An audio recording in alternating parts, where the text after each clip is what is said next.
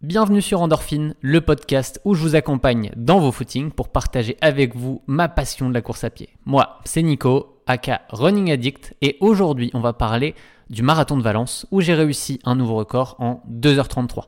Mais avant d'attaquer, abonnez-vous au podcast, ça ne vous coûte rien et ça me montre que ça vous intéresse.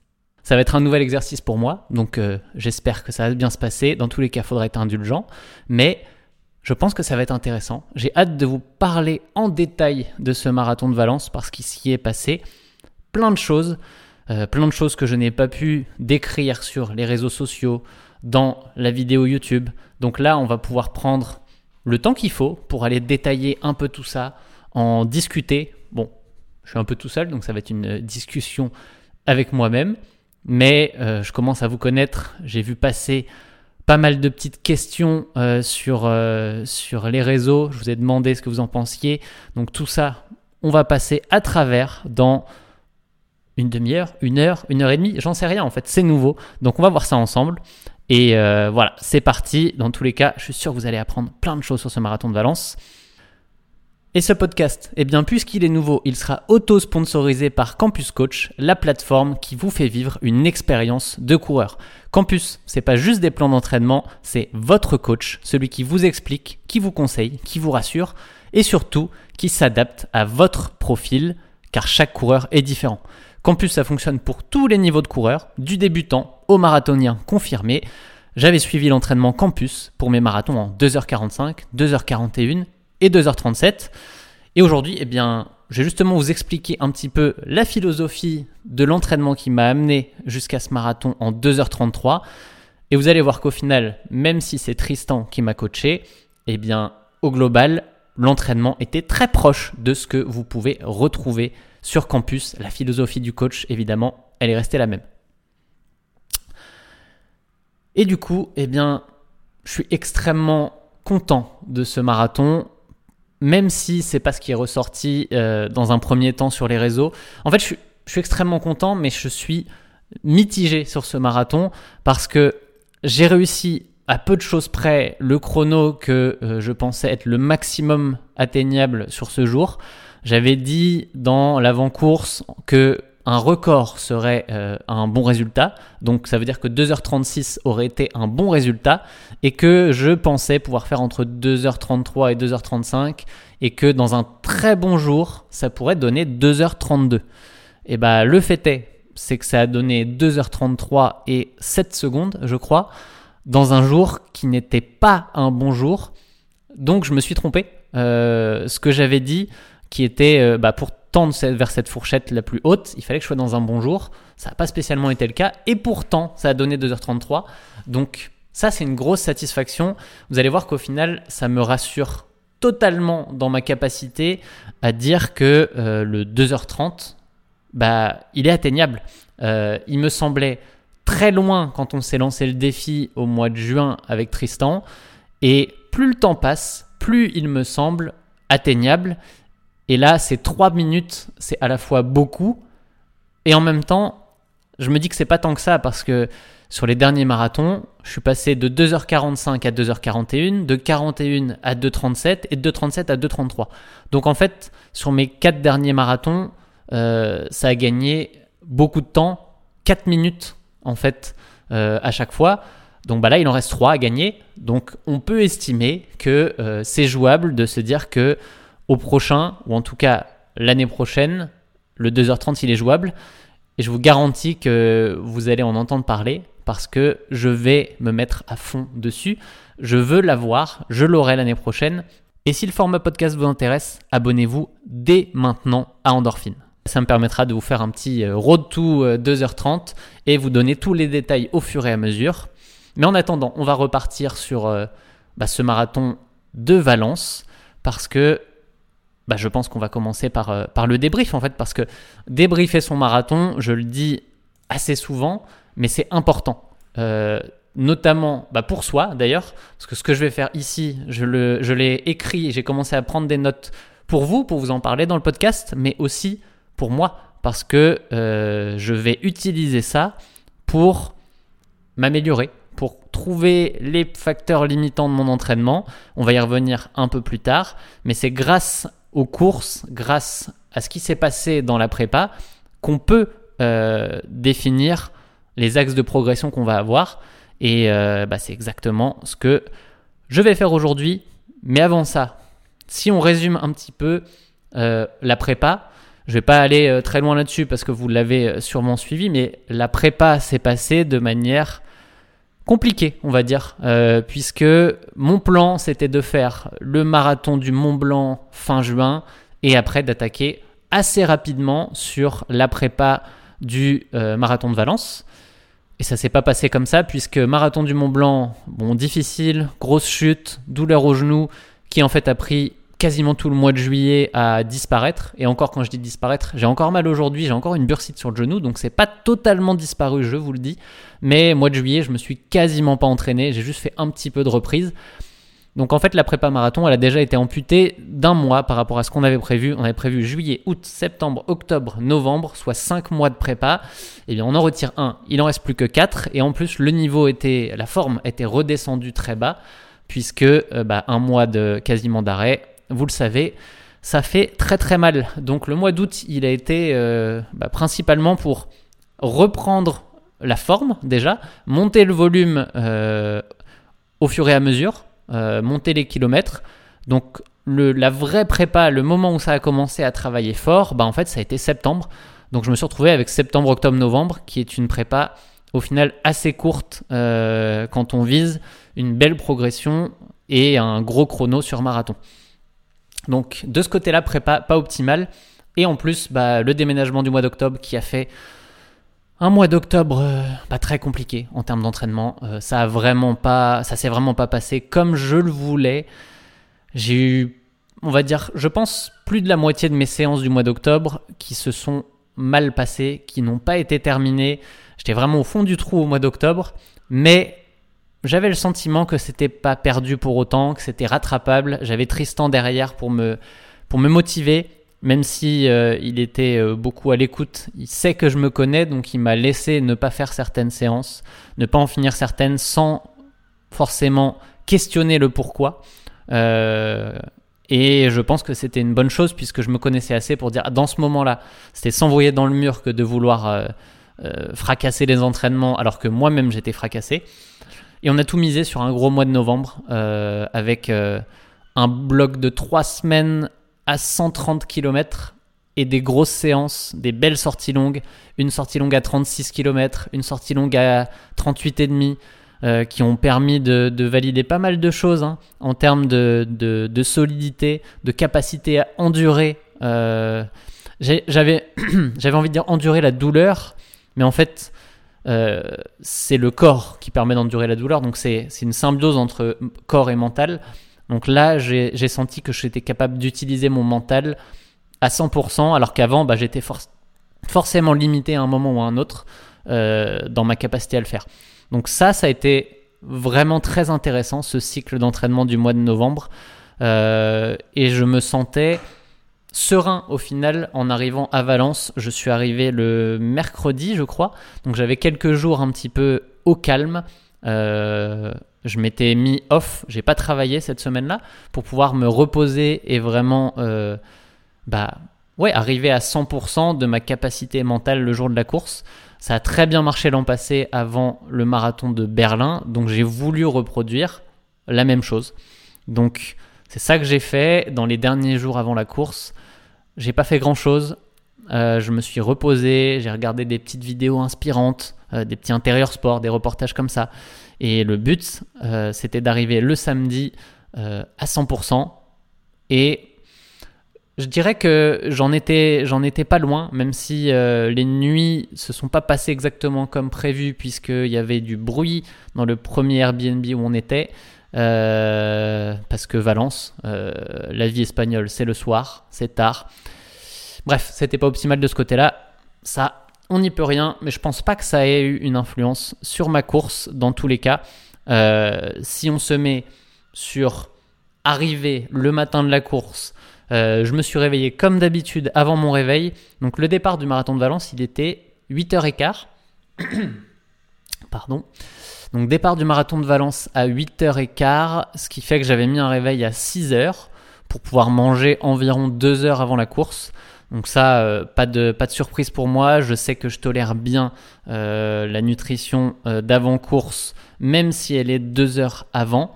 De toute manière, j'ai l'habitude de dire que si on pense faire des réserves le matin de la course, c'est trop tard. la surcharge glucidique, elle se fait le vendredi, le samedi avant la course.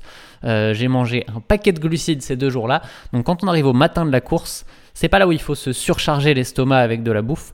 Donc là, en général, c'est assez minimaliste euh, de mon côté. Qu'est-ce que j'ai mangé d'ailleurs ce matin-là? Euh, Je ne m'en rappelle plus. Voilà, d'habitude, je fais euh, mon petit gâteau de riz au sirop d'érable et au raisin. Mais là, comme j'étais pas à la maison, pas en capacité de le faire, j'ai dû m'adapter avec autre chose. Mais je, encore une fois, pour moi, le petit déj d'avant-course, c'est pas très important parce que je sais que je tolère bien. Ce qui est important, c'est d'avoir un petit peu de solide dans l'estomac pour pas avoir faim au départ du marathon. Et euh, voilà. Ensuite, bah, assez rapidement, la prépa, j'avais tout qui était prêt la veille. Hein. Comme je le dis souvent, c'est bien d'avoir tout préparé, euh, avoir une belle routine d'avant-course où on n'a pas à réfléchir le matin de la course. On enfile ses trucs, on prend son ravitaillement, on part. Donc euh, c'était assez serein de ce côté-là. Et je suis resté jusqu'à 30 euh, minutes avant le départ de la course dans la chambre. Donc au repos, j'ai pris une petite douche froide. je me suis rappelé du marathon de Barcelone, du semi de Barcelone en février, où j'étais totalement à l'envers le matin de la course. Je me sentais mal, ça allait pas du tout. la veille aussi. Et du coup, j'avais décidé de prendre une douche froide en pensant aux vidéos qu'ont pu faire euh, des Nassim, euh, des Eric, euh, Eric Flag sur le sujet, qui m'avaient bien réveillé et qui m'avaient peut-être permis ce jour-là de courir le 1h13 que j'avais fait au semi. Ça a peut-être un impact, en tout cas, je pense que j'ai voulu reproduire ça, peut-être pas par superstition, peut-être parce que dans tous les cas, si ça ne fait pas de mal, enfin en gros ça peut faire que du bien. J'aime bien dire que il y a pas mal de choses comme ça où euh, ça peut être des gains marginaux. Euh, mais les gains marginaux, si de toute manière ils n'ont pas de négatif, bah, s'ils n'ont pas de positif, tant pis, mais ça coûte pas très cher de, de le faire. Donc euh, j'aime bien faire ce genre de choses, la douche froide et d'autres dont on pourra reparler dans un autre épisode potentiellement, parce que j'ai pas mal de petits trucs comme ça qui me viennent pas en tête. Mais voilà.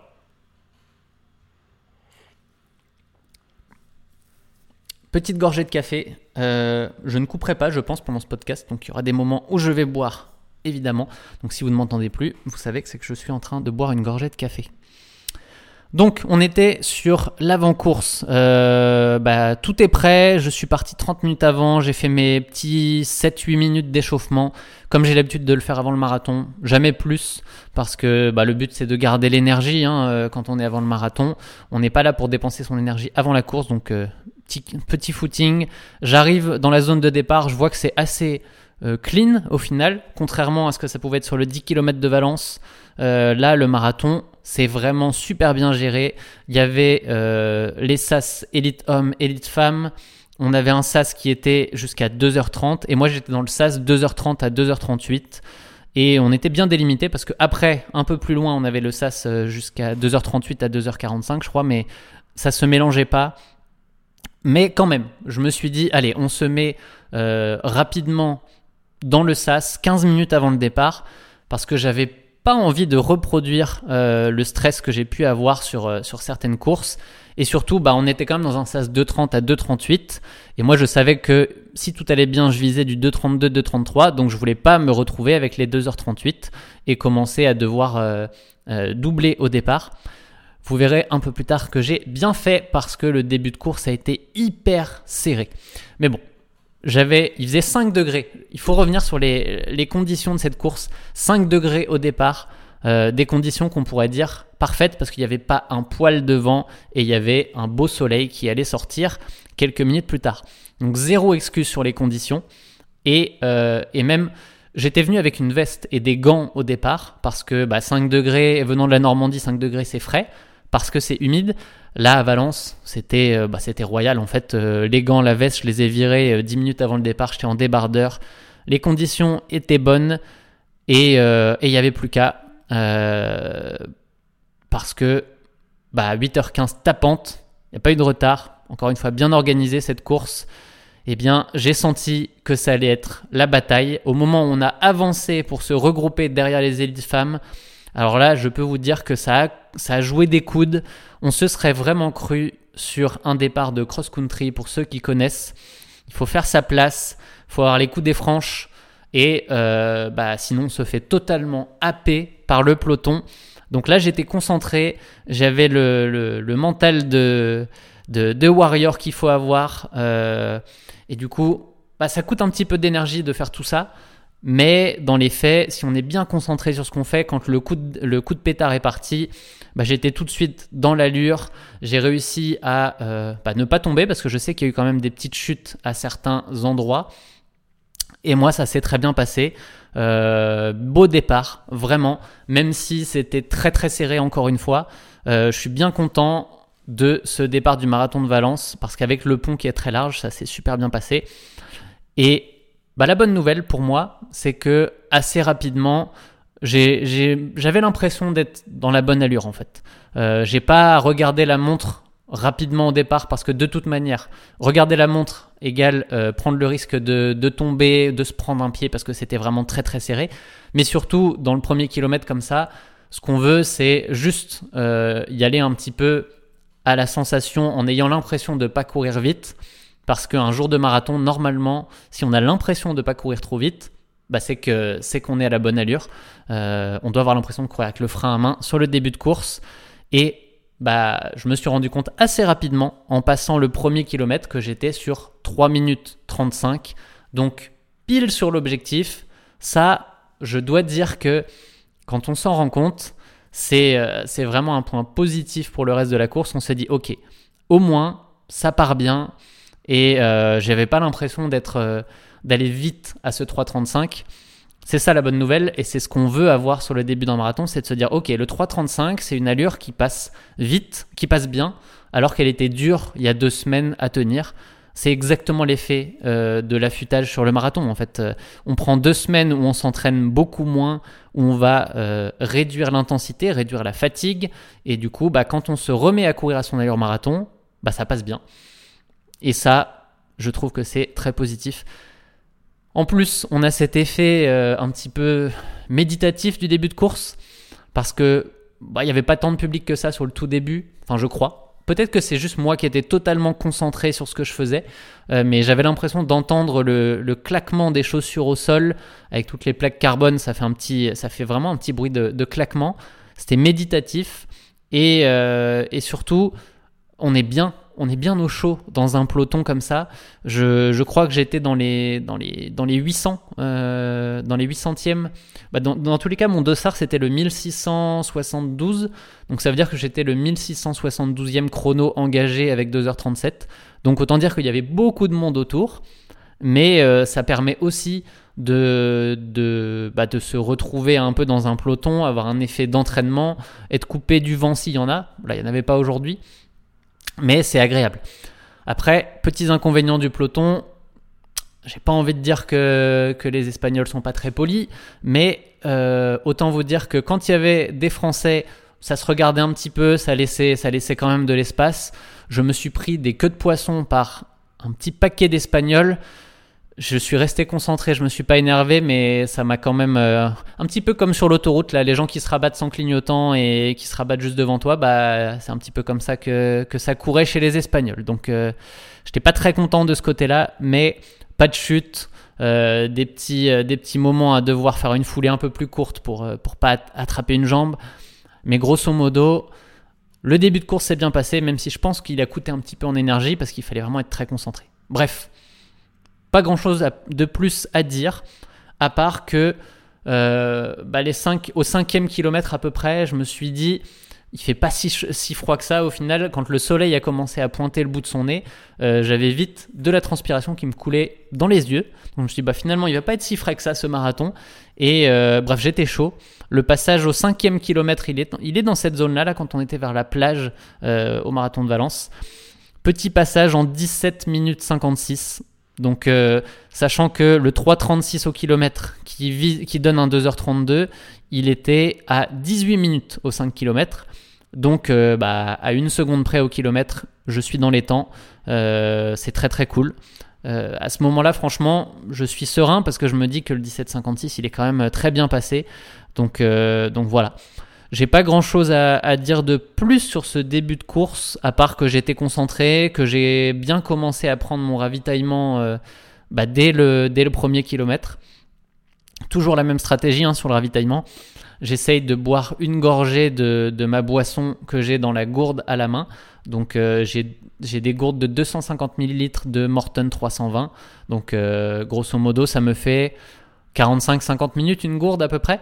Euh, et avec trois gourdes, ça me permet de tenir les 2h30. Donc une gorgée à chaque kilomètre. Et on reste concentré là-dessus jusqu'au euh, bah, jusqu'au dixième à peu près. Du 5 au dixième, je me suis rendu compte que j'avais pas mal de Français autour de moi. C'était très très cool. Euh, je pense que il y avait Alan autour de moi. Euh, je suis pas très bon avec les prénoms, mais je sais qu'on était 4-5 Français dans un petit groupe. C'était cool, on a pu échanger deux trois fois à certains moments. Euh, et puis surtout, le rythme était bon. C'était un, petit groupe où, où ça courait bien. Euh, je sais que le, le passage au dixième kilomètre, je crois qu'on a mon, mon deuxième 5 km, c'est le plus rapide de la course. Un poil trop, parce que 17,51 euh, sur le deuxième 5K, ça fait euh, bah, quasiment 3,34 au kilomètre. Donc euh, c'est bien, ça prend de l'avance, mais euh, bah, c'est pas le moment où il faut en faire trop. Donc c'est vraiment la marge maximum. Là, on, en fait, j'étais presque sur un chrono pour aller taper les 2h30 à ce moment-là. Alors que je vous le rappelle, même si c'était l'objectif initial de cette prépa, les 2h30, il faut les oublier. Hein. Ils n'arriveront jamais. Enfin, jamais aujourd'hui, là, dans ce marathon de Valence, il n'y avait aucune chance de faire le 2h30. On s'était pas entraîné sur cet objectif-là. Euh, je savais que j'avais pas les jambes pour le faire. Maintenant, bon, advienne que pourra. Hein. Euh, si, euh, si finalement la suite de ce marathon m'avait donné des chronos à 17,51 à chaque 5 km et qui passaient tout seul, je me serais pas privé de le faire. Malheureusement, ça n'a pas été le cas.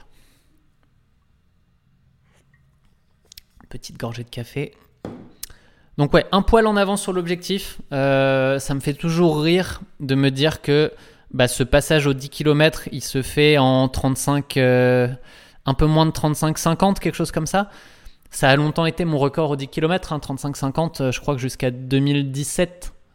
2017, ça devait être encore mon, record aux, 10 km. Je pense que j'ai fait 35-45 euh, en 2017.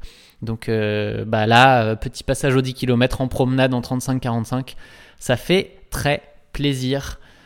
Mais bon, ça fait que un quart du marathon et on est encore très loin de l'arrivée à ce moment-là. Continue le ravitaillement au 10e kilomètre, c'est aussi mon premier gel. Euh, j'avais prévu trois gels sur ce marathon, un au 10e, un au 20e, un au 30e. Voilà, donc le premier petit gel caféiné pour donner euh, un petit 100 mg de caféine euh, pour le boost, pour, euh, pour tenir. Parce que de toute manière, je suis un café addict. Donc, si j'ai pas ma petite caféine pendant, eh ben, ça veut dire que je serai moins performant qu'au quotidien, que d'habitude. Donc, j'ai besoin de ma petite caféine, ma petite drogue pendant, pendant le pendant le marathon. D'ailleurs, caféine qui a été euh, vraiment sur la liste des produits dopants pendant très longtemps, pendant une longue période. Euh, je ne sais plus jusqu'à quand, mais bon, aujourd'hui c'est autorisé, tout le monde en prend, donc il n'y a, a pas de mal à ça, surtout que, comme je le disais, je suis drogué à la caféine au quotidien. C'est comme ça. J'adore le café. D'ailleurs, je suis drogué à la caféine pendant ce podcast aussi. Ensuite, qu'est-ce qu'on a? Eh bien, on va arriver dans peu de temps à ce moment-là, bah, déjà, je suis passé devant Elodie, euh, qui devait filmer pour la vidéo. Et les pelotons étaient tellement serrés que je pensais qu'elle ne me retrouverait jamais et qu'on n'aurait pas d'image pour la vidéo. Heureusement, il y en a eu. Elle a réussi, comme d'habitude, très forte. Elle a réussi à me trouver. Elle a réussi à, bien filmer les bons plans. Euh, et, c'est cool. Ça fait toujours plaisir en plus de, croiser Hello, d'entendre ses encouragements. C'est vraiment quelque chose qui résonne dans ma tête euh, bah, encore plus que les autres, hein, évidemment. Donc, euh, donc voilà, le petit sourire à ce moment-là.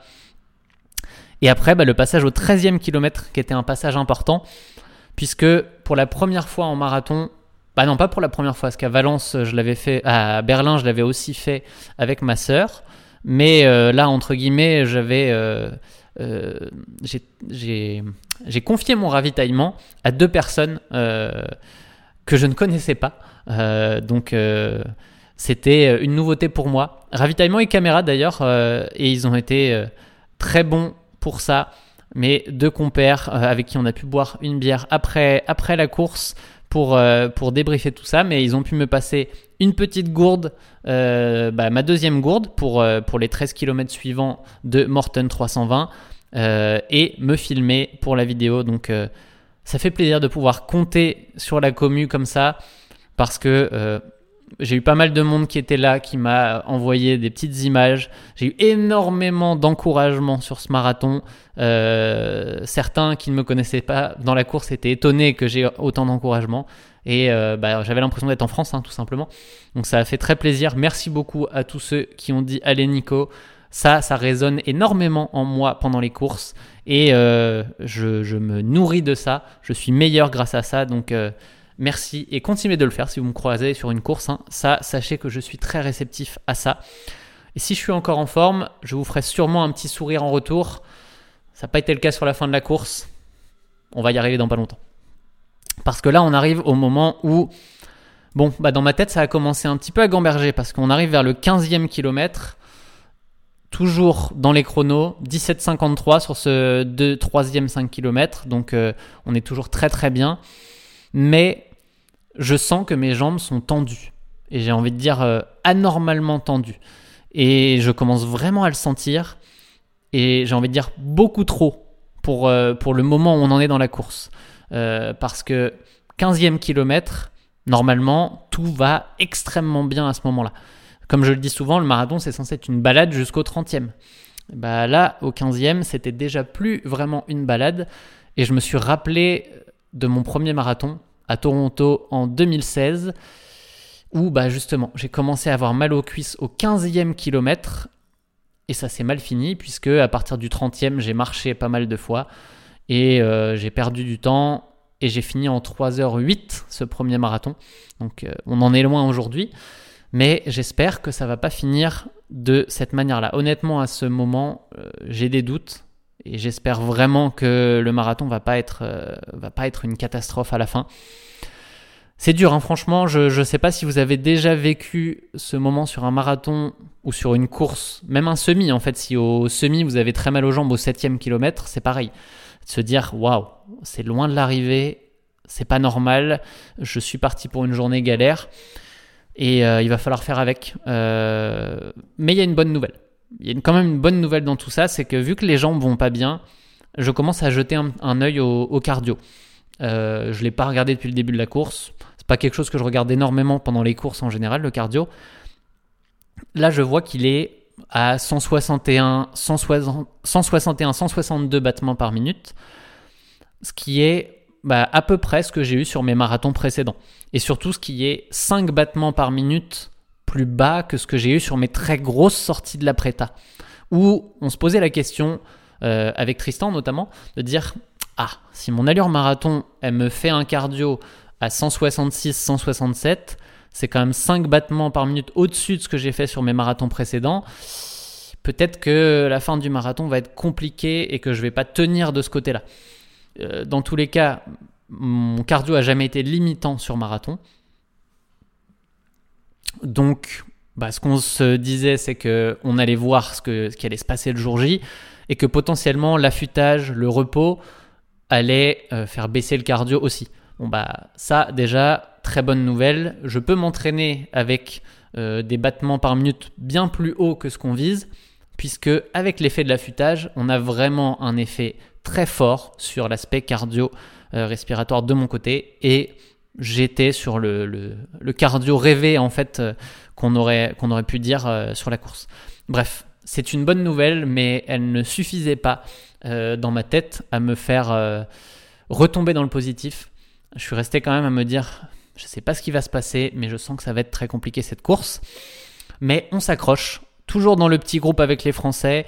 Euh, j'essaye d'échanger un petit peu à certains moments avec. Et, euh, voilà, j'essaye de rester concentré parce que j'ai pas l'intention d'abandonner. À ce moment-là, je suis vraiment en mode on, va, on, fait le max en fait. Euh, vraiment l'état d'esprit habituel. Le passage au semi-marathon, 1h15 et 38 secondes. Donc j'ai 22 secondes d'avance sur le 2h32. Et surtout, bah, encore une fois, je parlais du 10 km tout à l'heure. Là, si on se rappelle bien, fin, fin 2019, j'ai battu mon record au semi et je l'ai fait passer à 1h15 45. Donc c'était à Vancouver. Et bah, il y a du chemin parcouru puisque là, 1h15 38 sur le premier semi de ce marathon. Ça fait plaisir. Franchement, pensez à ça. Essayez, pour ceux qui courent depuis plusieurs années, depuis longtemps, faites, mettez ça sur le papier, mettez ces éléments-là et regardez le chemin parcouru et dites-vous que quelles que soient les pensées que vous pouvez avoir sur votre progression actuelle, sur comment ça se passe, dites-vous que c'est très cool de voir, de pouvoir voir cette évolution. Moi, en tout cas, ça a vraiment été un moment où je me suis dit, waouh, c'est, je pensais pas pouvoir. À une époque, je me disais qu'une heure 15 au semi, c'était rapide et que je l'atteindrais pas. Euh, le fait est que si on revient sur mon un petit peu, euh, j'ai démarré le semi, je plus en 2013, une première expérience avec 1h28 et des brouettes qui avait été très compliqué. 2014, je fais 1h25 au semi-marathon de Paris. Super course, hein, j'avais bien couru, j'étais très content. Euh, et puis après, je pense que deux ans plus tard, je recours un semi à Montréal, où là, je fais 1h20, un tout petit peu plus d'une heure 20, je n'étais pas passé dessous. que 2016, très très cool. 2017, un de mes semi-marathons euh, dont je me souviendrai euh, toute ma vie parce qu'il était génial, c'était à New York. Je fais 1h17 et 11 secondes dans une course où je me suis donné, mais à 100%, une de mes courses les plus réussies, clairement, euh, et 1h17. Et là, on est à 1h15 38 sur le premier semi du marathon. Donc, bref. J'avais envie de disserter un petit peu sur ce chemin parcouru, mais faites-le. Je pense que c'est important de se rendre compte euh, de tout ça et de sa progression. Ça permet de relativiser un petit peu aussi euh, le quotidien, les petits, les petits moments où ça va un peu moins bien. Et moi, ça m'a aidé à repartir de l'avant au final en me disant, allez, on lâche rien, on y va. Mais ça va pas durer longtemps. Puisque euh, bah, même si du 20e au 25e kilomètre, je cours en 18.02, donc ça a un tout petit peu ralenti, mais en réalité, je suis juste revenu exactement sur l'objectif à deux secondes près. Donc ça, c'est plutôt une bonne chose. Hein. Euh, mais les sensations, eh ben, elles se confirment. Les sensations, elles sont pas bonnes du tout. Elles sont à un niveau que j'espérais pas retrouver avant le 30e, voire le 35e dans mes rêves les plus fous. Euh, je me rappelle quand même qu'à Berlin l'an passé, ça allait très bien au niveau des jambes et au 30e, j'ai décidé d'accélérer. Euh, ça n'a pas accéléré beaucoup, mais j'avais quand même relancé. Et c'est à partir du 35-36 que ça a vraiment commencé à faire très mal aux jambes. Euh, alors que là, euh, ben, on, est on est entre le 20 et le 25e. Hein. Donc je commence vraiment à douter à ce moment-là. je repense encore une fois à Toronto, je repense à Prague aussi, où bah, à partir du 30e, j'étais mort et en fait, je me suis même, je m'étais même cassé la gueule sur les pavés au 34e kilomètre parce que je levais plus les genoux.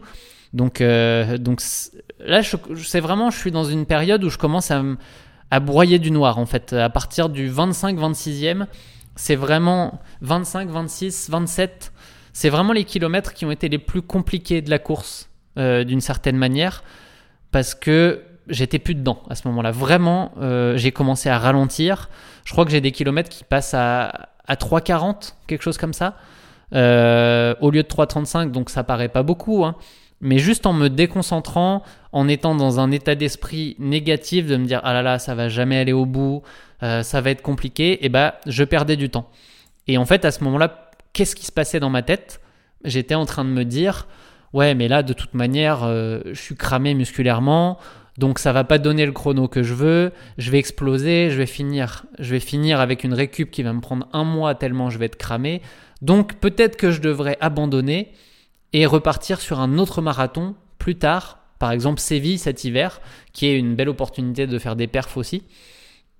J'étais vraiment dans cet état d'esprit-là, j'y ai pensé. Et bah c'est l'inverse de ce qu'on veut faire. Hein. Ça, il faut absolument éviter de rentrer dans cette, euh, dans cette spirale infernale, parce que plus on y rentre, plus on arrive à se trouver des arguments pour y rester, et plus ça va être dur en fait. Et, ça a été de plus en plus dur je sais pas, en fait, en fait, il y a un moment, je sais plus lequel, où quand j'ai vu que le chrono commençait, je vois 3,42 sur mon écran en allure euh, moyenne du kilomètre, et là je me dis, wow, tu, peux pas commencer déjà à être à ce niveau-là. En fait, soit tu t'arrêtes maintenant, mais vous commencez à me connaître, c'est pas une option. Je, quand je commence à me dire ça, si je me, je me, je me fais ce, en fait, à ce moment-là, je me suis juste, j'ai juste repensé à Tristan et à cette phrase qu'il me dit euh, dans la sortie qu'on a fait ensemble. Me la mets pas à l'envers, Nico.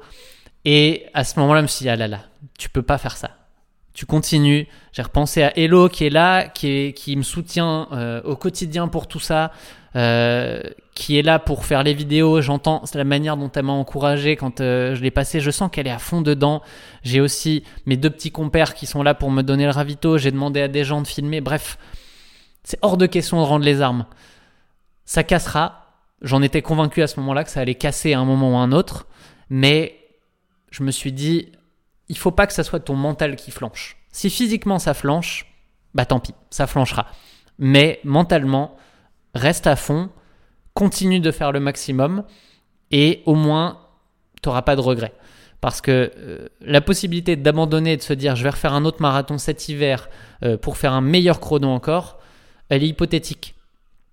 Rien ne dit que ça va se passer comme ça et que le prochain marathon sera dans des bonnes conditions comme j'avais aujourd'hui. Donc, en réalité, et en réalité, de toute manière, si on fait ça après la course, on regrette. Tout ce qu'on fait consciemment, qui est négatif, on le regrette après. Donc, à ce moment-là, en fait, quand, on est dans le dur dans une course, il faut se dire, restons dans l'instant présent, essayez de faire le maximum qu'on peut faire à ce moment-là et essayer d'éviter de pouvoir avoir des regrets après la course. Donc des regrets, j'en ai sur ces deux petits kilomètres où j'ai commencé à partir en sucette, mais après, bah c'est revenu, c'est revenu entre guillemets, hein, parce que du 25e au 30e, je cours en 18-12. Donc, pas si pire, on pourrait dire. J'ai juste commencé à reperdre l'avance que j'avais pris dans le premier semi. Donc, en soi, je suis toujours en avance sur les 2h32 à ce moment-là. Euh, de pas grand-chose, hein, on va dire que je suis sur les 2h32. Donc, c'est pas fini. Petite pause pour un sujet important. J'ai besoin de vous. Si jusque-là ça vous a plu, arrêtez votre montre, prenez quelques secondes pour vous abonner et mettre un petit 5 sur 5 au podcast. Ça me donnera la motivation pour continuer d'en faire. Euh, là, je suis au 30e, je me dis, allez, t'es encore sur 2h32.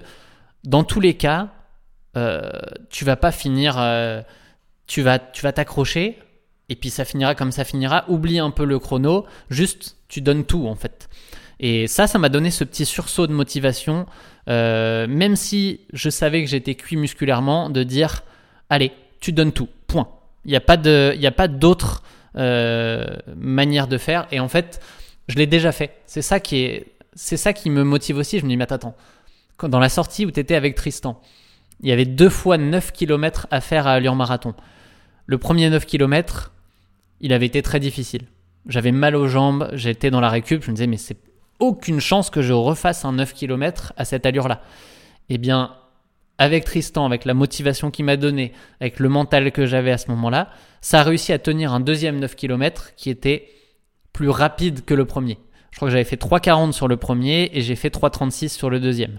Donc là, quand tu fais ça une fois, ça a été vraiment la séance la plus dure de ma vie, je pense, en termes de, mental, ce 9 km à allure marathon. Donc là, je me suis dit, bah, on est au 30e, il en reste 12, c'est quasiment la même chose en fait. Tu as juste à refaire ce que tu as fait le jour de l'entraînement avec Tristan. Sauf que là, la différence, c'est qu'il y a plein de coureurs autour de toi qui sont tous en train de souffrir. Il y a plein de publics qui encouragent, il y a de la musique, il y a des gens qui te, qui te disent Allez, Nico, tu les connais même pas et eux, ils sont hyper enthousiastes à te crier dessus. Donc, allez, let's go, on y va. Et en fait, à partir de ce moment-là, j'ai plus énormément de souvenirs de la course parce que j'étais juste. En fait, les seuls souvenirs que j'ai, c'est un pas après l'autre.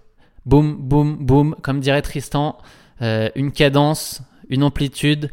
Bref, on fait résonner tout ça. C'est un rythme qui est dans la tête et on continue jusqu'à euh, jusqu'au bout. Donc, je sais, par contre, euh, il y a des faits quand même dans tout ça.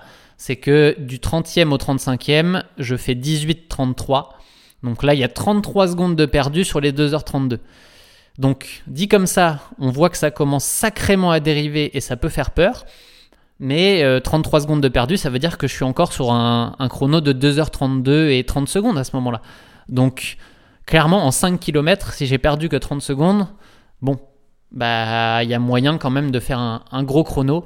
Même un, même un 2h35 à ce moment-là, il est euh, largement, euh, il est très large en fait, parce que je pourrais perdre encore 2 minutes 30 sur les 5 km suivants, que je serai encore sur 2h35. Donc en fait, bah, j'y pense pas à ce moment-là. Je suis toujours dans ce moment où j'essaye de ne pas réfléchir parce que j'ai plus d'énergie pour ça. Je prends toujours le ravitaillement. Il hein, euh, a pas de, je me suis fait passer d'ailleurs, on n'en a pas parlé, mais mon ravitaillement au 26e, encore une fois, tout s'est bien passé, génial. Euh, j'ai toujours ma gourde, un, une gorgée de boisson chaque kilomètre. J'ai pris mon gel au 20e kilomètre et j'ai pris celui du 30e. Donc euh, de ce côté-là, en fait, ce qui est bien, c'est que avec l'expérience des marathons, je sais qu'est-ce qui peut aussi poser problème et euh, le ravitaillement peut en être un. Ça l'a été sur mes premiers marathons, mais là, j'ai la même stratégie depuis le petit train du Nord, depuis Boston, depuis Berlin. Elle marche. Donc, mon petit 75 à 80 grammes par heure de glucides, il fonctionne. Donc là, en fait, je sais qu'en niveau d'énergie, j'ai l'énergie. C'est juste que mes jambes ne me permettent pas de donner toute cette énergie euh, comme je le voudrais, mais elle est là. Donc, bah, c'est quand même positif. Je sais qu'il y a juste à emmener mon corps jusqu'à l'arrivée. Facile à dire, je souris, mais au final, pour l'instant, ça passe. 35e au 40e, j'ai très peu de choses à vous raconter à ce, à ce moment-là parce que là, là pour le coup, je sais que du 30 au 35e, j'ai vu passer des choses. Je sais qu'on est passé sur la place de l'Arrontamiento. Euh, je vois un peu le parcours. Après, du 35e au 40e, j'ai extrêmement peu de souvenirs. Là, j'ai littéralement les crampes. Hein. Euh, les douleurs se sont transformées en. J'ai eu des débuts de crampes au quad, euh, au mollet. J'ai mon tendon d'Achille gauche qui commence vraiment à faire mal sur certains appuis, au même endroit que ce que j'avais eu avant, enfin pendant la prépa du marathon de Boston.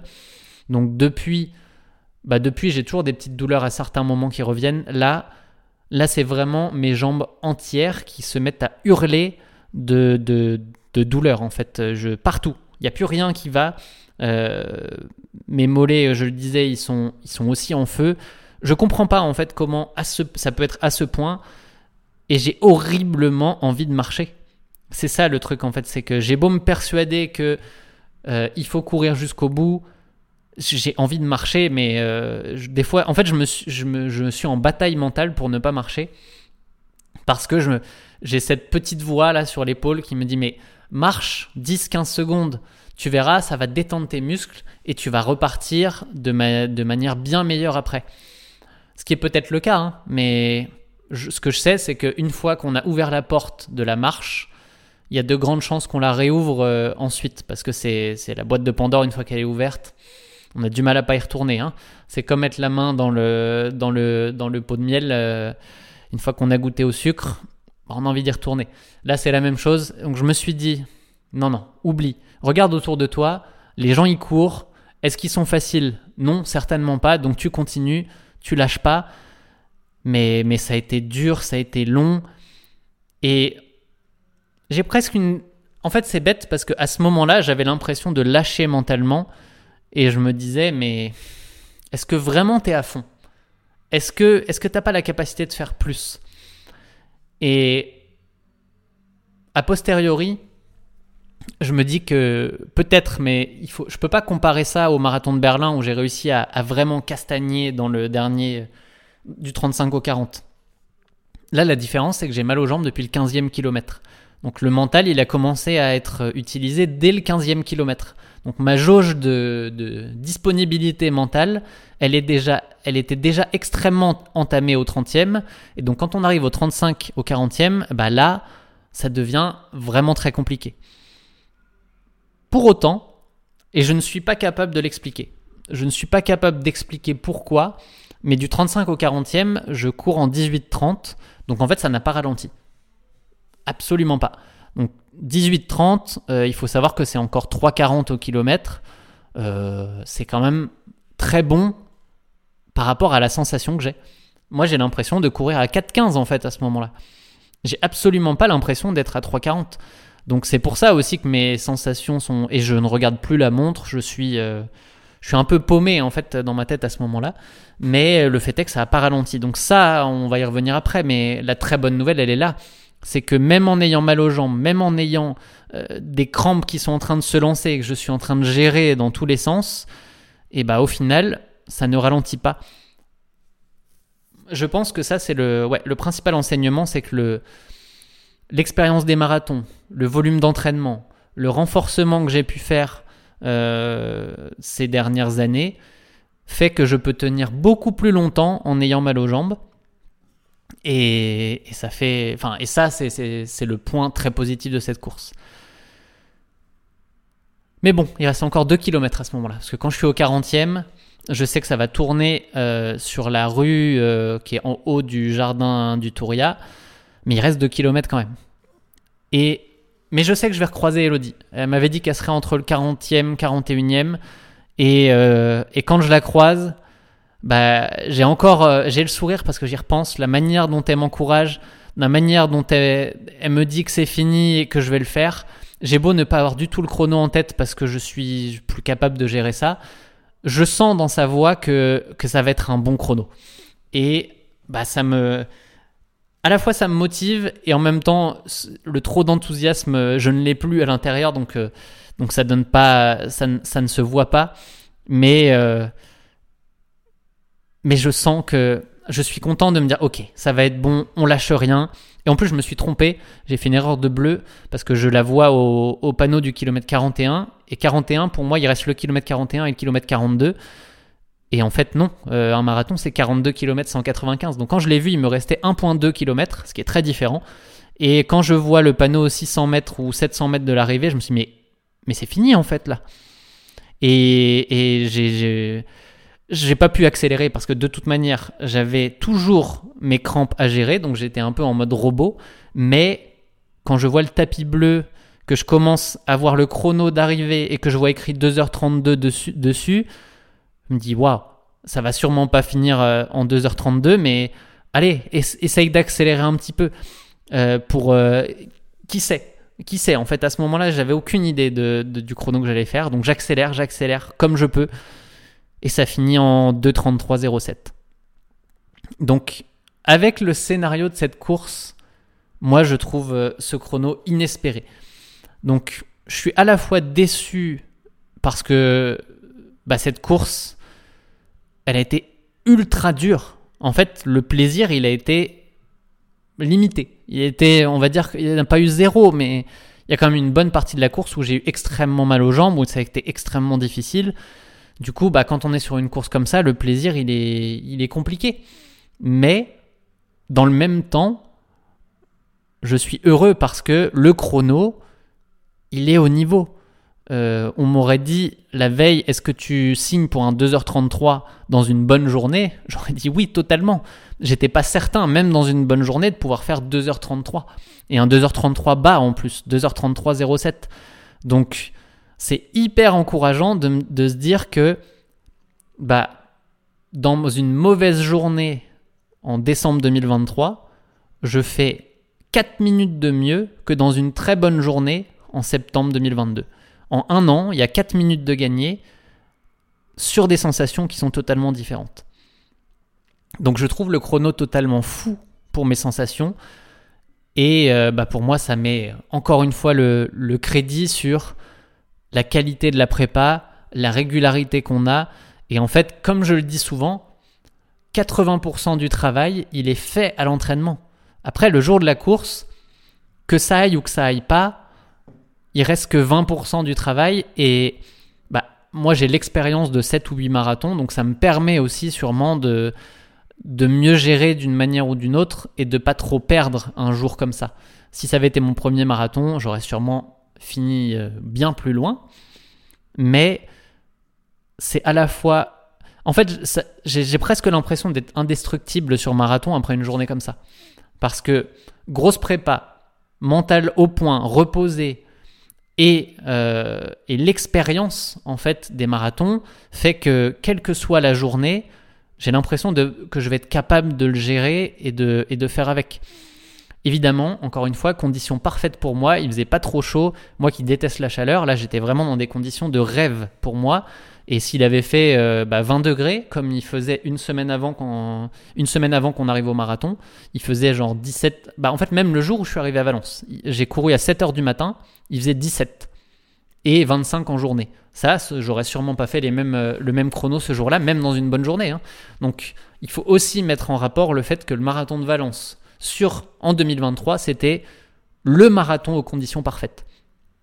Pas grand chose à dire de ce côté-là, on peut pas faire beaucoup mieux, donc il euh, n'y a rien à gagner sur le marathon, il y, a, juste à en perdre sur des marathons futurs. Mais dans le même temps, ben, je sais quand même que les 2h20, les 2h20, on va pas abuser non plus, les 2h30, je peux les faire. Je n'ai aucun doute qu'avec la même logique d'entraînement que j'ai eu ces dernières années, et euh, Tristan a aucun doute non plus, hein, qu'en remettant euh, un an de prépa supplémentaire, je pense pas refaire de marathon avant euh, l'automne 2024. Hein. Pour le coup, je vais travailler d'ici là et, et, je referai un marathon à l'automne 2024 pour aller chercher ces 2h30. Et je suis convaincu que ça va être fait. Alors que jusque-là, je vous ai parlé d'un objectif à 2h30 depuis quelques mois. Je n'avais aucune idée si j'allais être capable d'y arriver. Pour moi, peut-être que j'allais euh, bloquer à 2h35. C'était une option. Euh, on ne sait jamais en fait euh, comment. En fait, c'est surtout que 2h37 était un marathon parfait pour moi. Et quand on a l'impression d'avoir tout réussi, que la prépa a été bonne, que le marathon s'est bien passé, qu'on n'a rien à redire sur sa course et sur sa prépa, bah là, on doute de la capacité à faire mieux. Euh, surtout quand on court depuis 18 ans comme moi. Donc, le fait de réussir à battre ce, chrono de 4 minutes, c'est-à-dire vraiment une grosse amélioration, bah ça me, ça me, juste ça me débloque encore une fois des limites mentales que je pouvais avoir, de me dire, en fait, la limite, elle n'existe pas. Euh, on peut toujours trouver quelque chose à améliorer. Et euh, bah, c'est ça l'objectif de l'entraînement. En fait, les courses pour moi, enfin, c'est pas le chrono le plus important, c'est de me dire qu'est-ce que je vais, qu'est-ce que je vais pouvoir améliorer sur ce, sur ce qu'on a fait là. Et autant après, euh, après euh, Berlin, je me disais bon, c'est quand même pas mal. Il y a quand même, oui, il y a de l'amélioration à avoir, mais euh, mais il y a beaucoup de choses qui sont très bien. je sais qu'il y a encore des choses à améliorer, puisque la prépa a été loin d'être parfaite on l'a dit au début. Euh, elle a été plus courte que prévu. Il y a eu un mois qui a été très compliqué dedans. Donc, j'espère pouvoir avoir une année 2024 un peu plus calme et notamment une fin d'année pour pouvoir euh, faire un beau marathon. Bon, voilà pour le récit. Maintenant, je pense qu'il y a des euh, parties intéressantes à aller regarder. J'ai pris des petites notes et notamment ben, le physique. La, vraie question, c'est pourquoi? Pourquoi mon physique n'était pas à 100% Pourquoi j'ai eu des crampes Enfin, surtout pourquoi j'ai eu les quads hyper tendus à partir du 15e kilomètre? Pourquoi cette douleur au tendon aussi Que je n'ai pas du tout eu euh, de toute la prépa dans mon souvenir? Dans mon souvenir, là, pour le coup, euh, j'ai eu des moments où ma voûte plantaire a été un petit peu euh, sensible, mais ça, ça fait euh, des années que je l'ai à toutes les prépas, donc normal. Mais la douleur au tendon, j'ai des petites hypothèses, notamment peut-être une bouffe un peu trop acidifiante dans les derniers jours avant le marathon. Et, et ça, bah, ça m'amène à une à une remarque qui est que quand on est à l'étranger pour un marathon et qu'on est euh, plus de trois jours en amont à l'hôtel et qu'on galère pour la bouffe, bah c'est pas optimal en fait. Parce qu'on peut pas faire exactement ce qu'on veut, on peut pas manger euh, tout comme on veut. Et ce n'est pas optimal pour la course. Donc euh, je pense que dans le futur, je vais viser des marathons potentiellement plus proches. Je ne vous en dis pas plus pour l'année prochaine, mais il est possible que mon marathon de l'année prochaine soit en Allemagne, avec dans une ville qui est à 4 heures de Paris, en train.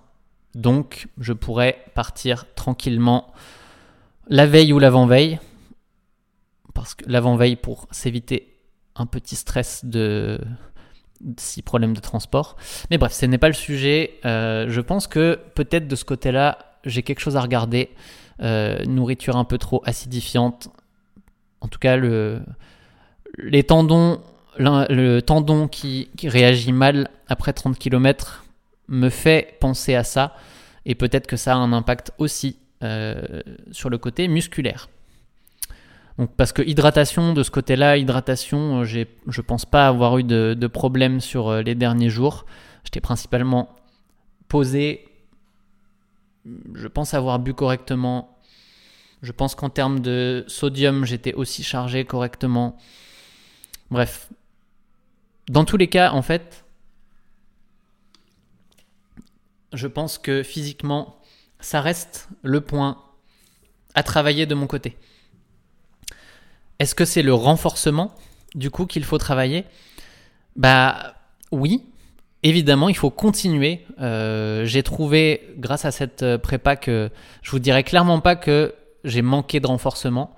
Je, suis toujours un fervent défenseur de, pour le marathon en particulier, intégrer du renfort, du vrai renfort, là où vous allez mettre du poids et que vous allez pouvoir euh, renforcer vraiment vos muscles. C'est hyper important. C'est plus important que d'ajouter un footing, par exemple, à part si vous êtes à 3 entraînements par 3 ou 4 entraînements par semaine, jusqu'à 5, en fait, ajouter de la course. Mais après, si vous, sentez que sur la fin de votre marathon, c'est musculairement que vous n'arrivez plus à avancer, bah là, c'est intéressant de penser renforcement en priorité pour aller euh, gagner du temps littéralement, moi, si je, si je vous donne un petit peu mon, mon background, euh, on va parler VMA pour ceux qui, connaissent.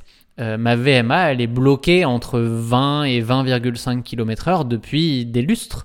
Euh, j'ai le souvenir de quand je faisais de l'athlé il y a 10 ans, elle était déjà à, déjà à 20 km/h en fait, ma VMA.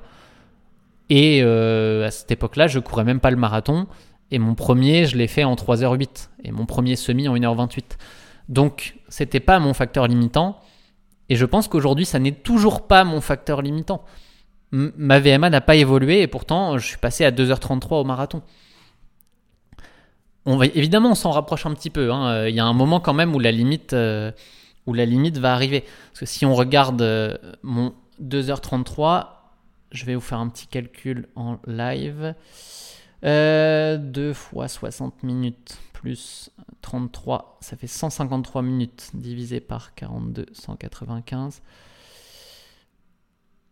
Hop, vous allez comprendre tout de suite où je veux en venir. Ça fait 16,5 km/h. J'ai couru un marathon à 16,5 km/h. Alors déjà, ma VMA quand j'ai commencé la course, elle était à 16. Donc ça veut dire qu'aujourd'hui, je peux courir un marathon plus vite que ma VMA de quand j'ai débuté. Donc ça aussi, pour ceux qui sont là et qui se disent à quel point on peut progresser avec le temps, bah, si on est patient, on peut réussir à transformer sa VMA, qui est un effort de 5 minutes, en quelque chose qu'on peut courir pendant 2h30. Donc ça, je trouve ça euh, passionnant dans les faits. Et si je prends ce 16,5 et je le divise, par 20,5, ça veut dire qu'aujourd'hui, je cours le marathon à 80% de ma VMA. Ce qui est assez haut, euh, mais on peut encore aller chercher un petit peu mieux on peut optimiser encore cet aspect-là. Je ne suis pas encore à, ma limite de ce côté-là. Donc, et je le sens de toute manière, je sens que je pourrais courir plus vite. Ce qui m'a limité, c'est juste que musculairement, j'étais pas capable d'emmener le niveau que j'avais physiologiquement parlant. Donc, bah, en réalité, on pourrait aussi se dire que musculairement, si j'ai toujours des, crampes, que j'ai toujours de la difficulté musculaire, bah c'est que le travail n'a pas été efficace. On pourrait se dire ça. La réalité, c'est que Oui, 2021, 2h45, j'avais des crampes, j'étais à bout musculairement. 2022, à Boston, des crampes à bout musculairement. 2023, euh, Valence, des crampes à bout musculairement. Est-ce que vraiment il y a une évolution? Bah oui, en fait. La grosse différence, c'est que le chrono, lui, il a bougé entre les deux. En 2021, j'allais à 2h45 en étant à bout musculairement. Aujourd'hui, je vais à 2h33 avec la même, à la même sensation, grosso modo. Avec un mauvais jour en plus, mais, mais au final, même si j'ai progressé musculairement, vu que la vitesse, que les chronos ont progressé, bah c'est toujours le même facteur limitant. Il a progressé, mais il est toujours limitant. Donc, pour moi, ça veut dire que, à minima, en travaillant uniquement sur l'aspect musculaire, renforcement, je peux aller chercher ces 2h30. Maintenant, ça n'empêche pas d'aller faire progresser d'autres secteurs de l'entraînement, mais je pense que si on se concentre déjà sur son facteur limitant principal, bah c'est là où on peut faire gagner le plus de temps et c'est là où on va réussir euh, à progresser. Ce que ça veut dire en fait, c'est que comme dans cette prépa, dans le mois de novembre, euh, oui, il y avait des gros entraînements de fractionnés, évidemment. Il faut quand même s'emmener à un pic de forme euh, physiologique. Mais le fait est que le gros du travail qui, à mon avis, a été utile sur le marathon, c'est les séances de renfort. Parce que je les faisais alors le mardi matin, donc mardi matin à la salle avec euh, du poids, hein, avec, euh, avec une barre, euh, avec des, squats, des squats à 50 kg sautés, du, des fentes bulgares lestées, des extensions de mollets lestées, enfin tout ça, c'était avec du poids. Et je le faisais le mardi matin avec un entraînement fractionné qui était le mardi fin de matinée, donc quelques heures après. Volontairement, pour pouvoir travailler principalement l'aspect musculaire. Donc les séances de fractionné en soi, leurs résultats m'importaient peu ou moins. Le but c'était de savoir à quel point on allait pouvoir travailler musculairement à ces allures-là, donc sur de la fatigue musculaire. Et le dimanche c'était pareil. Euh, séance de, de euh, à la salle le samedi et sortie longue le dimanche sur la fatigue de cette séance de renfort. Autant vous dire que c'est pour ça que j'ai eu mal aux jambes euh, sur la majeure partie de mes sorties longues, mais c'était exactement ce qu'on voulait travailler. Donc je pense qu'avec en reproduisant cette stratégie et en essayant de évidemment d'optimiser encore un petit peu le reste, eh bien euh, les 2h30 ils peuvent ils peuvent venir. Bref, le renfort c'est pas le problème, c'est la solution.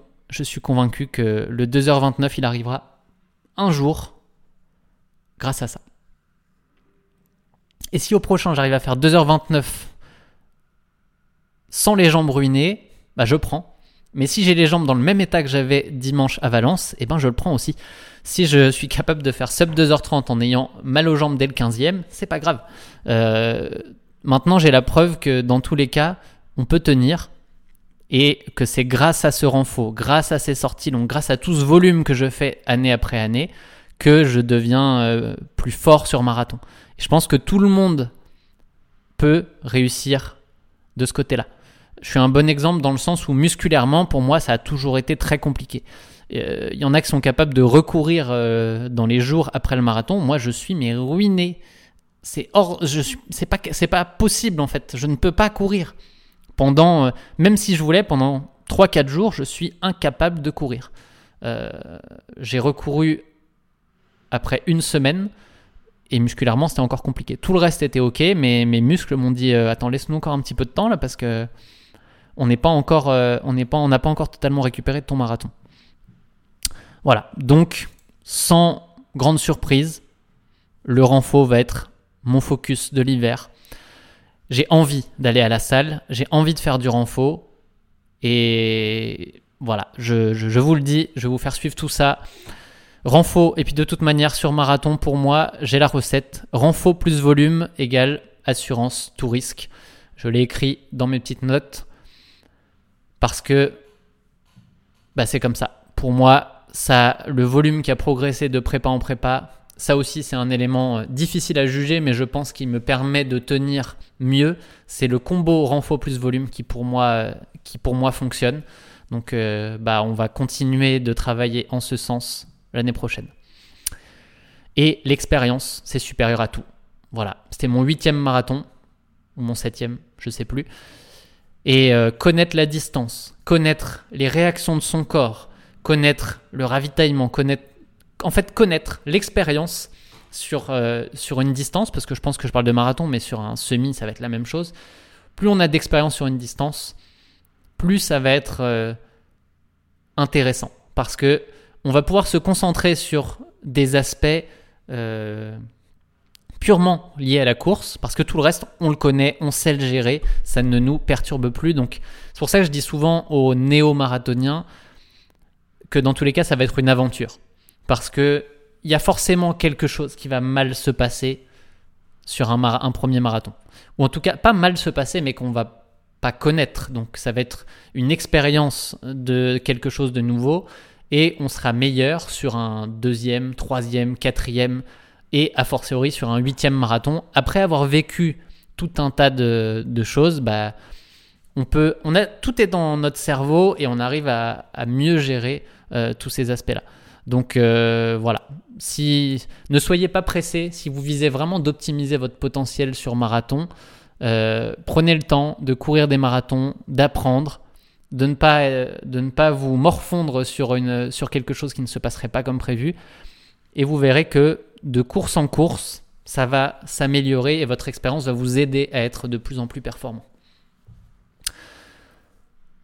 Le mental. Ça, c'est toujours très paradoxal en fait euh, le mental. Parce que, bah, en tout cas moi sur cette course-là, j'ai à la fois l'impression d'avoir été très fort, parce que j'ai tenu 25 km avec la douleur progressive dans les jambes, et euh, franchement je n'y croyais pas euh, au 20e, hein, comme je le disais, 20e ou 25e, je commençais à me dire mais c'est pas possible, c'est quoi cette journée, pourquoi aujourd'hui, et comment je vais faire pour aller au bout? Euh, donc de ce côté-là, c'est fort de se dire que, bah, en fait, on, si on, si on ne s'autorise pas à aller dans ces pensées négatives, on est capable d'aller beaucoup plus loin que ce qu'on, imaginait. Donc il faut pas se, il faut pas s'autoriser à le faire. Il faut se dire de toute manière, je vais le plus loin possible. J'essaye de faire du mieux possible.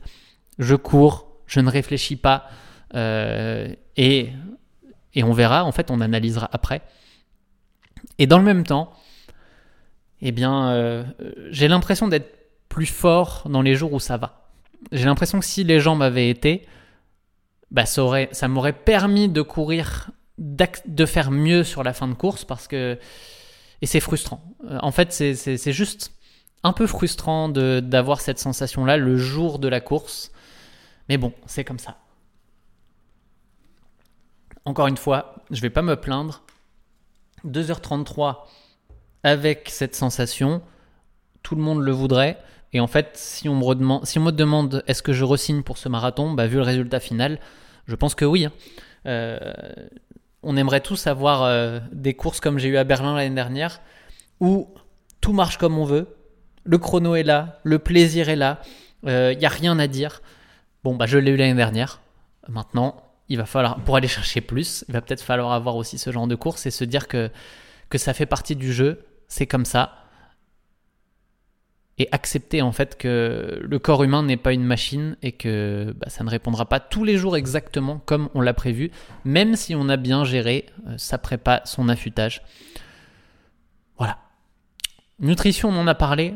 Euh, je vous ai pas mal dit, je pense, 3 gourdes de 250 ml de Morton égale 120 g de glucides, plus 3 euh, gels à 25 grammes, donc 75 grammes. On est quasiment à 80 grammes par heure de glucides, ce qui est beaucoup, mais pour moi, ça fait plusieurs prépas marathons que je le fais, que je le teste. Donc, dans tous les cas, ce qu'on sait pour les glucides, c'est que l'optimal maximum serait autour de 90 grammes par heure, euh, en combinant 60 grammes de glucose et 30 grammes de fructose. C'est comme ça que sont répartis pas mal de gels aujourd'hui. Les Morton en font partie. Donc, bah, à 80, je suis pas loin de cette limite. Et en fait, ce que je, vois, en fait, c'est que si on arrive à se rapprocher de ce, cette quantité de glucides, ben, on ne manque pas tout simplement. Et c'est tellement plus agréable que les murs que j'ai pris sur mes premiers marathons quand j'étais à 30 grammes par heure, en me disant bon bah ça suffit, je suis pas capable de prendre beaucoup plus, alors euh, alors je vais pas le faire. Et je suis convaincu que non seulement je prenais le mur musculaire, mais je prenais aussi le mur énergétique.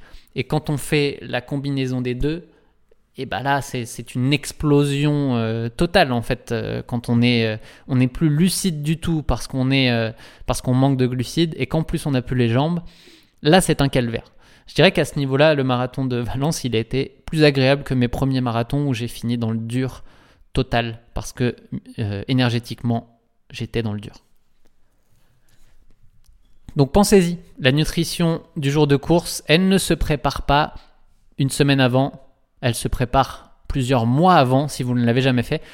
Moi, j'ai commencé à reprendre euh, mon rythme de glucides dans le dernier mois avant Valence, tout simplement parce que je savais que ça marchait, j'avais déjà testé dans le passé, donc sur, euh, je l'ai fait sur 2-3 sorties longues euh, principales.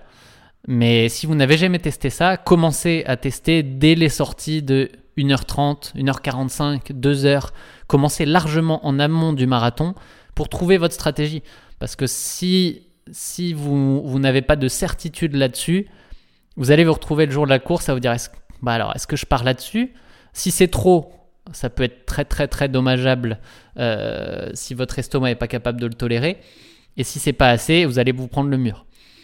Et en plus, euh, je ne sais plus. Qu'est-ce que j'allais dire? Nutrition, marathon, 80 grammes. Qu'est-ce qui peut se passer si on ne le teste pas? Ah oui, gut training. En plus, l'estomac, c'est un muscle, entre guillemets, ça se travaille. Donc, si vous voulez que votre estomac soit capable d'ingérer plus de glucides, il faut le travailler à l'entraînement. Il faut pas vous dire ouais ouais mais à l'entraînement euh, bon comme je sais que je suis pas très fort, je prends pas de glucides et puis je réserve ça pour les jours de course. Pire scénario, pour progresser de ce côté-là. Parce que si vous habituez tranquillement votre estomac à prendre 30 grammes par heure, puis 40, puis 50, puis 60, pas euh, d'une semaine à l'autre, hein, mais euh, au fur et à mesure, vous allez l'habituer à digérer des glucides et bah, il sera meilleur le jour de la course et il sera capable d'en tolérer plus au fur et à mesure. Moi, j'utilise aussi des gels dans les séances de fractionnés pour cet objectif. Euh, bah déjà parce que sur les grosses séances, ça permet d'avoir un petit boost pour la fin de séance, mais aussi parce que prendre un gel pendant la séance de fractionner, c'est un moment où ça va être plus compliqué pour le corps de le digérer. Donc on le met dans une situation compliquée et on le force à s'adapter. C'est comme l'entraînement en fait. Hein. Euh, quand on fait une séance de fractionner, on va se mettre dans le rouge entre guillemets pour obliger son corps à progresser. Et bien sûr, le ravitaillement, c'est pareil. On va prendre un gel, avoir peut-être une sensation un peu euh, compliquée au niveau de l'estomac. Ça, c'est pas grave à l'entraînement, parce que c'est ce qui va permettre à notre corps de, de s'y habituer, de se dire ok, il faut que je m'améliore dans mes processus internes pour que la prochaine fois, ça ne me pose pas de problème. Donc, si on a un petit peu mal au ventre sur certains entraînements, ça m'arrive, hein, moi, sur mes sorties longues, de me dire oula, Là, c'est la première fois que je reprends euh, cette quantité de glucides là. Je sens que mon estomac, il n'a pas été, euh, il n'a pas aimé à 100%. Mais le faire sur 2, 3, 4 sorties, bah, ça me permet de revenir le jour de la course avec aucun problème de ce côté-là. Et tout ça, bah, si vous avez plus de mal, il faut l'entraîner au fur et à mesure pour que euh, bah, vous puissiez tolérer des grosses quantités de glucides le jour de la course. Voilà, on pourra y revenir plus en détail un jour sur ce sujet parce que je pense que c'est c'est peut-être un des sujets les plus sous-cotés euh, du marathon. Voilà, un des sujets, j'ai pas dit le sujet. Voilà, voilà. Sinon, petite tristesse, j'ai perdu ma médaille. Jusque-là, je pensais ne pas tenir aux médailles de marathon. Eh bien, la preuve en est que oui puisque j'ai perdu ma médaille du marathon de Valence. Et euh, je vous avoue que bah, ça me fait un petit peu chier. J'ai le, dossard, mais, euh, mais bon, la petite médaille sur le marathon, elle compte. Sur les autres distances, un peu moins, mais là sur le marathon, j'aime bien. J'ai toutes mes médailles euh, de marathon. J'en ai pas gardé tant que ça des médailles, mais celles-là, je les ai toutes. Et celle de Valence, bah, il me la manquera. C'est triste, mais c'est comme ça. Alors, pour finir, je vais aller sur... bon, ça on va couper parce que je n'ai pas préparé tout ça. Je vais aller sur... on va l'enregistrer et puis on coupera ou pas. Je vais aller voir mes petites stories. J'ai posé la question de savoir que voudriez-vous savoir sur ce marathon de Valence. Est-ce qu'on va... Allez, on va les prendre un petit peu au hasard. Vous m'avez posé énormément de questions, donc bah, désolé à, tous ceux à qui je ne vais pas répondre, puisque euh, bah, on va pas pouvoir traiter tout ça. Euh, Harry, Acro Runner, qui me demande si est-ce que je suis vraiment déçu au final. Je pense qu'on y a répondu aujourd'hui. Je suis mitigé. Mais en réalité, non, parce que j'ai fait un beau chrono et je sais ce que je vais pouvoir faire pour euh, améliorer tout ça. La seule déception, c'est que j'ai pas eu énormément, pas beaucoup de plaisir sur cette course. Donc, euh, donc franchement, de ce côté-là, c'est ça la déception en fait, c'est que c'est une fête le marathon, c'est la fête, c'est la cerise sur le gâteau de l'entraînement. Et là, ça a pas, cerise, elle avait un petit goût amer, mais euh, à part ça, quand même très content de ça. Alors, comment gérer le stress avant le départ? Demande Max. Bah ça, c'est encore une fois une question d'expérience à mon avis. Euh, le stress, il y a deux manières de le voir. Comme dirait Tristan, le stress, c'est du stress. En fait, c'est ce qu'on en fait qui va euh, impacter le marathon. Euh, le stress, il peut soit se transformer en positif et en énergie qui va nous permettre d'être vraiment concentré, d'être meilleur, d'avoir cette motivation plus forte le jour de la course ou en stress négatif qui va nous tirer vers le bas si on a la boule au ventre, que ça nous pompe notre énergie. Et ça, bah, c'est difficile de, donner en fait un, conseil là-dessus parce que c'est au fur et à mesure des courses, de l'expérience qu'on va prendre, qu'on va réussir à transformer ce stress négatif en stress positif. Et ce que j'ai l'habitude de dire, c'est que bah, plus on est préparé, plus on a fait une prépa longue avec des belles séances, euh, des belles sorties longues qu'on a réussi et qui nous ont donné euh, bah, une impression de, maîtrise, plus quand on va arriver le jour de la course, on va se dire bon, j'ai tout fait. Qu'est-ce que je peux me reprocher sur cette prépa? Pas grand-chose. Et dans ce cas-là, bah, en fait, on n'a pas de doute à avoir, on n'a pas de stress. En tout cas, moi, quand je sais que j'ai fait le travail à l'entraînement, j'ai pas de stress dans les jours avant la course. J'en ai évidemment un petit peu le matin, parce que c'est normal, mais c'est un stress positif. Parce que c'est un stress qui va me mettre dans un état de, de, de, performance maximale. Euh, voilà. On pourrait y revenir aussi sur un peut-être un petit travail sur le sujet euh, euh, stress mental, parce qu'il y a beaucoup de choses qui sont dites là-dessus, et je pense que c'est intéressant. Dans tous les cas, bah, dites-moi ce que vous pensez de ce premier épisode, un peu spécial parce qu'il parle du marathon de Valence, mais dites-moi ce que vous en pensez, venez me donner, je sais pas, euh, une note sur les plateformes de podcast, si on peut dès le premier épisode, sinon on attendra un petit peu, mais dans tous les cas, j'espère que tout ça vous plaît. Alors, je continue dans les petites questions. Je vois beaucoup de questions sur attendre des explications sur les quadris raids aussitôt dans la course. Non, je n'en ai pas, je ne comprends pas en fait euh, en soi parce que euh, sur mes prépas précédents, enfin sur mes, mes, entraînements longs, bah, j'ai fait, euh, fait le 36 km avec Tristan en ayant mal aux jambes, mais j'avais fait du renfort la veille. J'avais fait une grosse semaine d'entraînement avant, donc c'était, c'était normal. Là, j'ai eu mal trop tôt, sans raison. Donc, comme je ne trouve pas de raison, je le mets sur le, sur le, sur le compte de pas la bonne journée.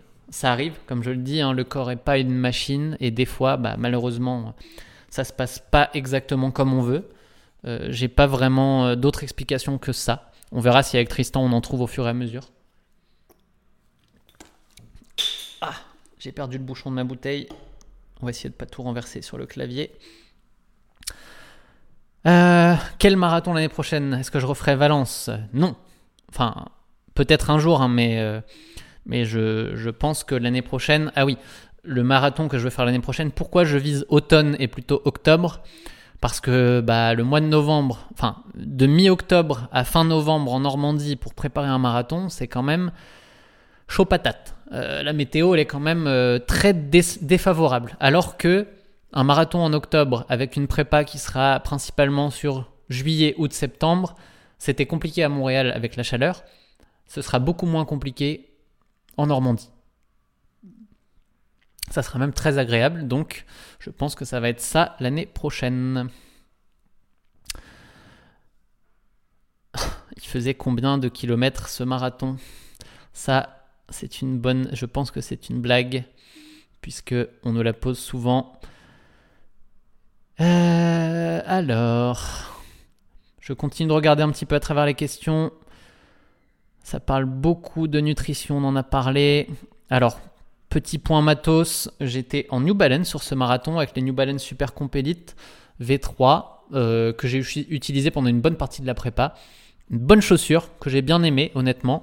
Je vais pas pouvoir comparer vraiment avec euh, d'autres chaussures parce que venant du Canada avec le déménagement, j'avais pas 36 paires de chaussures avec moi. Je peux pas faire de comparaison avec des Alpha Fly par exemple que j'ai utilisé précédemment parce que je ne les avais pas. On verra. J'essaierai peut-être de faire des tests un peu plus tard pour me dire. Euh, encore une fois, des tests, hein, c'est très subjectif. Moi, je sais que j'étais confo dans celle-là. Et euh, le principal sur marathon, c'est d'être confo pour la fin de la course. Et j'ai bien fait parce qu'avec les la douleur aux jambes à la fin, il fallait avoir du confort et c'est ce qui m'intéresse le plus là-dessus. Régime dissocié norvégien, scandinave. Euh, Simon qui pose la question là-dessus. Oui, enfin je l'ai fait de manière euh, partielle avant cette course. J'en avais fait un assez strict l'année dernière avant le marathon de Berlin. Là, avec les transports et tout ça pour aller à Valence, j'ai fait deux jours de restriction de, de, glucides, pas à 100%, mais quand même une bonne restriction de glucides. Et après, jeudi, vendredi, samedi, en surcharge glucidique. Donc, euh, j'avais fait, j'en avais parlé l'année dernière. Je pourrais en refaire euh, une vidéo à un moment ou à un autre si ça vous intéresse. Mais je l'ai testé. Il n'y a pas de preuve formelle que c'est ultra efficace. Mais comme me le disait euh, Dorian, que j'ai vu à une semaine du marathon, ça met dans un mood, ça met dans une semaine pré-marathon. On a une routine. Et de ce côté-là, c'est plutôt, c'est plutôt pas mal, je trouve. Alors, ma plus grosse crainte concernant la course. Je ne sais pas ce que veut dire cette question, donc euh, il aurait fallu la préciser. Je ne vais pas la prendre. Allez, je cherche une dernière petite question. À 20 ans, peut-on faire des marathons? Ça, c'est intéressant. Euh, pour moi, il n'y a pas d'âge pour faire un marathon. Enfin, si, il y a un âge euh, à 10 ans, on ne peut pas faire de marathon, mais une fois que la croissance est terminée, qu'on ait 20 ans, 30 ans, 40, 50, 60, 70 ans, le marathon est une distance accessible, même si elle est très challengeante pour le corps. Je trouve que c'est une des choses qui est hyper intéressante, c'est que le marathon, en fait, bien préparé, on peut tous le courir. Bien préparé veut dire prendre suffisamment son temps en amont, faire une belle prépa, ne pas faire d'erreurs évidemment. Mais euh, j'ai vu beaucoup de monde sur cette course d'âges très différents et c'est pareil sur tous les marathons. Il y a des marathoniens qui ont 80 ans qui finissent la course et qui finissent très bien. Donc 20 ans, c'est jeune. Il faut pas faire les bêtises qu'on peut faire à cet âge-là euh, quand on s'entraîne, mais c'est pas impossible de courir un marathon à 20 ans. Il faut juste prendre son temps, de faire une belle prépa. Et évidemment, il faut pas avoir démarré la course à pied il y a euh, un mois. Il faut quand même avoir un petit peu de bagage idéalement en course à pied, un peu de, avoir encaissé un peu de volume euh, pour pouvoir se lancer dedans. Mais de, sans avoir le détail, 20 ans n'est pas trop euh, tôt pour moi pour faire un marathon. Euh, pour quelqu'un qui, qui, a envie de s'orienter vers les longues distances, euh, c'est pas impossible en tout cas.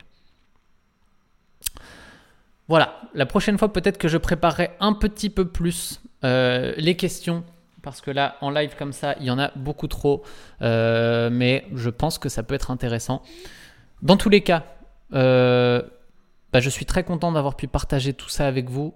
Je n'ai aucune idée de ce que ça va donner. J'espère que vous avez fait une belle sortie longue si vous êtes encore là après 1h24 ou que vous avez fractionné ça sur plusieurs footings comme je le fais souvent quand j'écoute euh, des podcasts de mon côté. Moi, j'ai pris pas mal de plaisir à débriefer euh, de ce marathon avec vous. J'espère qu'on aura d'autres expériences. N'hésitez pas à venir me le dire en commentaire.